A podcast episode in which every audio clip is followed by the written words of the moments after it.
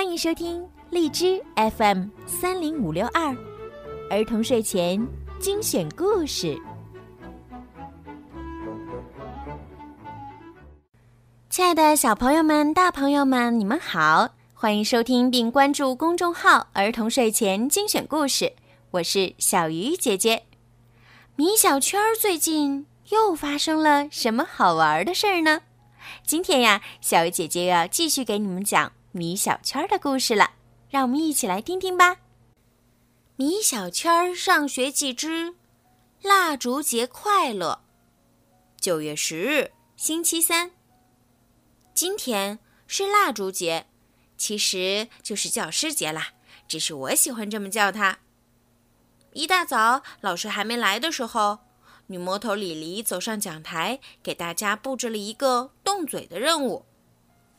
我最讨厌听女魔头的话，但今天是魏老师的节日，好吧，就听一次，就一次。姜小牙听他表哥说，在这一天里，老师们都会穿上最漂亮的衣服，像牙膏广告里一样，面带微笑。就算学生忘记写作业，也绝不会对学生发火的。也不知道是不是真的，我这样觉得。姜小牙相信这一定是真的。姜小牙悄悄告诉我，他昨天故意没写数学作业。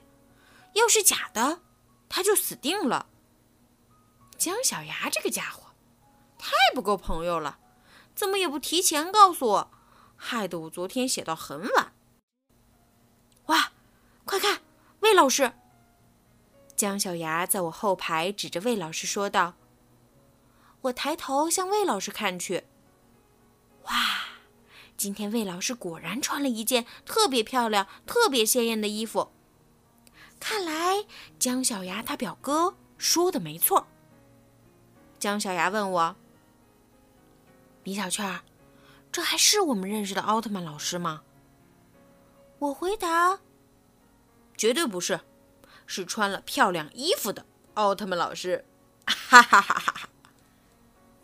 第一堂课正是魏老师的数学课。姜小牙的老爸给老师买了一个大大的花篮儿他老爸巨有钱。爸爸，你什么时候也能给老师买个大花篮儿啊？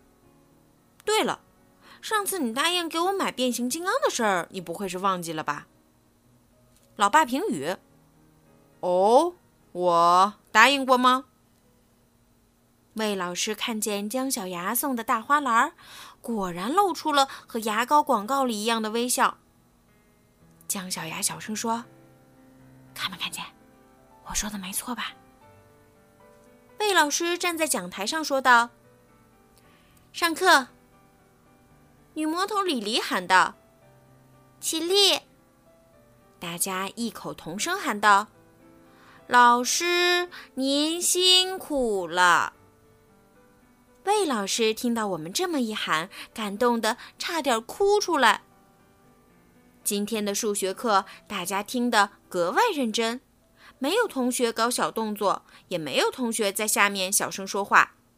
我还主动举手回答问题了呢，毕竟今天是老师的节日嘛。他的节日，他最大。下课的铃声响了，姜小牙却举起手来。老师，我有事儿。什么事儿？说吧。老师，数学作业本还没发呢。